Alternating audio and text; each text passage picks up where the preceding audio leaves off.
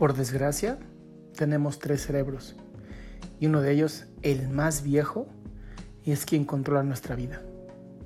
¿Qué onda? Yo soy Adrián Salama y esto es Tips por Adrián Salama. Fíjate que tu cerebro reptil es el cerebro que pues te controla. Es el cerebro que hace que pues tú respires, tú sepas si una situación es de peligro, si hay que pelear, si hay que correr.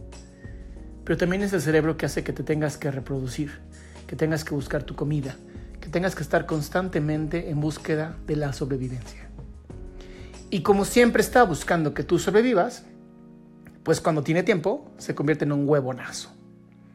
Piensa en esto, 30% de la energía es consumida por tu cerebro. El otro 30 o 40 por tu intestino o tu sistema digestivo. Eso significa que nada más 60 o 70% de toda tu energía está en cómo piensas y cómo consumes la energía. Todo lo demás, ese 40 o 30%, es el resto de tu cuerpo.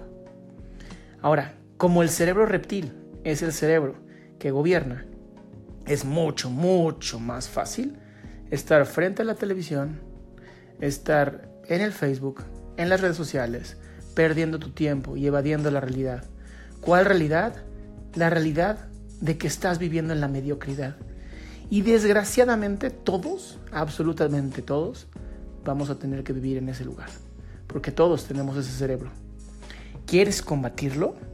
Ahí es donde necesitas disciplina. Necesitas la disciplina de ser un ser exitoso o exitosa. ¿Cómo? A través de retos.